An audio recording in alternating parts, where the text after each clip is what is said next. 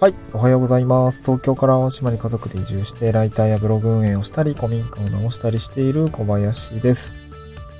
今日は、まあちょっと島暮らしに近い話になるんですけれども、まあ、工作放棄地って簡単に活用してって言えないよねっていう話をしたいなと思います。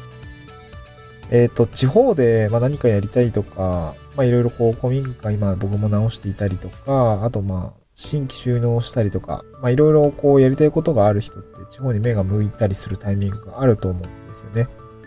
まあ一番は新規収納とかが、まあ今回類するケースに、うん、まあ値するのかなと思うんですけど、えー地方、まあ特に僕がいる淡路島もそうなんですけど、中山間地域と呼ばれる山あいだったりとか、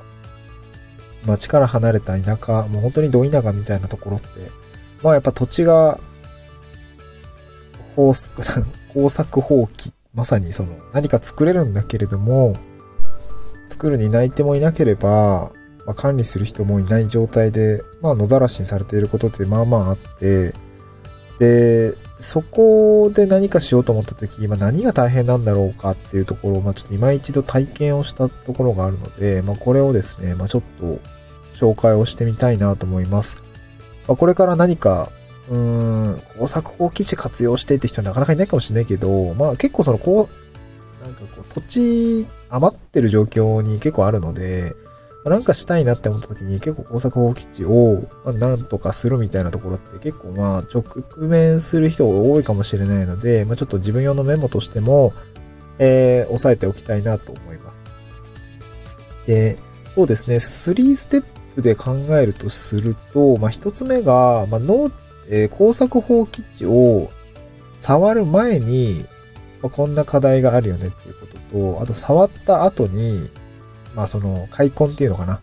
えーしていく場面っていうんですかね。で、残りは、その実際にこう、まあ無事ね、触り終えた後、まあ継続的に運用するためにはどうや、どういうことをしないといけないのかっていうことをちょっと、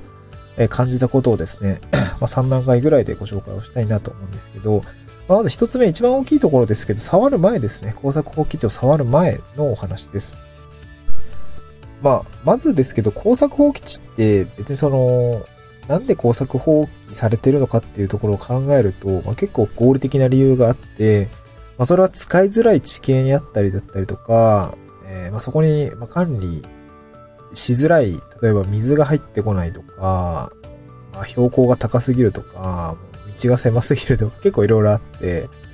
まあ、だから工作放棄今されている、現状されている使いにくい土地っていうのは、まあ、まさに使いにくいので、結構やっぱパワーがいるっていうことですね。うん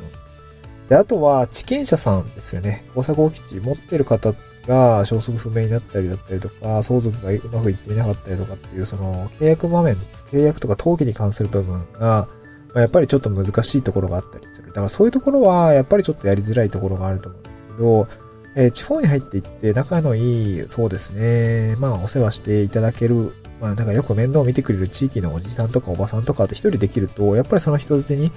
あの、畑やりたいんですって言ったら、あそこの誰々さんの畑もう使ってないと思うから、ちょっと、え聞いてみるね、みたいな形って結構やっぱ往々にしてあって、で、今回僕が集落で、え畑をやりましょう、やりましょうっていうか、まあ、うんとね、若手が、あのー、言うんですね。すでに農業やっている、まあ別のエリアですけど、すでに農業やっている人もいるし、えー、まあ農作物、まあ淡路の農作物を使った、まあレストラン、飲食店さんの人もいて、で、僕は、まあ割との農業全然関係ないんですけど、まあその地域で、まあ地域おこし協力隊をやっているという形もそうだし、まあ僕も農業というか、うん農業にはそんなに興味はないんだけれども、まあ生産、うんなんていうか、生産したものを使って実際に商品開発したり販売していくっていうところは非常に興味があるので、その過程をね、えー販売するときにも、やっぱその過程を知っている上で物を売るっていうことの方がやっぱ強みが出ますので、そういったところをちょっと、まあみんなでやってたら楽しいよねっていう、まあ本当に楽しいベースで今動いてるんですけど、まあなんかそういう、えー状態になってるんですね。で、やっぱりそういうことをまあ、まあ過疎集落、中山間地域の過疎集落で若手がなんかこう、うまくこう、頑張ろうぜって言ってると、やっぱ周りのおじいちゃんおばあちゃんもやっぱすごく楽しい、あの、まあ明るくなるというか、そういうところはあって、やっぱ心よく貸していただけています。で、あの、まあそういう地域でもあるというところがあるんですけど、で、まあ実際にこう、うちの畑、えー、使っていいよ、みたいな、ね、結構普通に心よく言言言ってもらえてるので、まあそういう人脈を広げるところも、やっぱちょっと時間かかると思うので、まあそういうところは一番最初のハードになるのかなと思いますね。工作放棄地あっても、え、なぜそれが工作放棄されているのかっていうところ、まあ非常に考えどころであるところが一つと、まあ実際に、え、土地をを使わせていただくまでの人脈だったり信頼だったりとか、まあそういったところもある程度時間がかかるのかなっていうところが一つですね。はい、続いて、えー、二つ目ですね。実際触り始めるとどうなる、どうなる、どうなるのか、あどういうことが起きるのかっていうことなんですけど、まあ、まず、えー、後期、工作放棄されてる状態にもいるんですけど、僕らが今触っていたところは、木が生えている。もともとは水田だった場所に木が生えているっていうことがあって、この根の抜根っていうのが非常に大変でしたね。あの、土地を、まあ畑に戻すっていうのはどういうことかっていうと、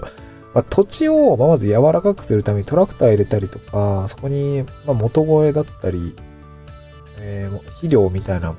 のをですね、まあ、土地を改良するものをいろいろ入れて混ぜて、えー、まあ、耕していく必要があるんですけど、その前に木とか根が張るものについてはトラクター壊れちゃうので、まず、えー、結構その抜根をしていかないといけないんですね。これが非常に一苦労するというか、そう。で、淡路の場合は、ナルト沢菊じゃなくて、なんだっけ、朝鮮宝月じゃなくて、なんだっけ、えー、うわ、名前忘れちゃったんだけどね、非常にこう生育の早い、そして木、木になっていく。木の幹ぐらいに太くなっていくような、あの、外来生物がいて、えー、それが非常に厄介なで。そして生育も早くてすぐ太くなって硬くなっていくので、まあ、それがね、あると、まあ、非常に厄介なんですよね。で、これをね、あの、放棄してると、あの、工作放棄地にね、やっぱ、何個も何個も生えていて、それをね、一個一個抜いていくのが、まあ、手作業じゃほぼ無理ですね。もう、無理でした。これはもう、僕らは大人、大人3人、4人5人いても無理でした。でまあ実際その集落の方のユンボとかお借りをして、まあ僕も今の駅を持ってるんで、僕は外まで動かせるんですけど、まああの、おじいちゃんにやってもらって、えー、でまあその抜根したものをざーっとこう、なんていうのなくして、で、そっから、あの、また、それが、それだけで1日かかりましたかね。草刈りもして、抜根してっていうところで、とりあえず1日かかりましたね。で、これから、あの、肥料とかを入れて耕していくってことをして、やっとこう畑の土地の改良ができていくっていう形になるんですけど、まあ、もう一つ水路の確保ですね。この水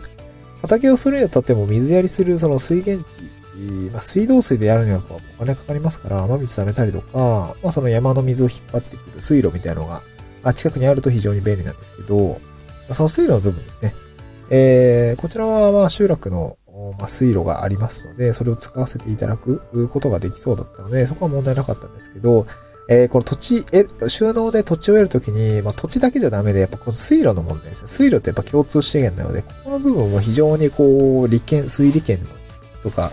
部分は非常に揉めるとこなので、この土地と水っていうところはセットで考えていかないと意外と大変なので、まあ、土地を選ぶとこ、工作放棄地、まあ、を、えー、触るとこ、触る場所を選ぶときにも、水はどうなるのかなとかっていうのを、ま、考えておいた方がいいところです。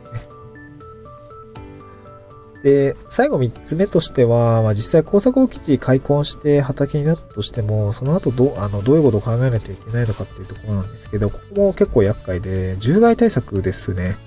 獣害対策。えっと、山の中にある工作放棄地なんで、まあ、鹿とかイノシシとかやっぱ出てくるんですけど、これの鉄柵だったりとか、網だったりとかのね、設備が意外と金がかかる100万とか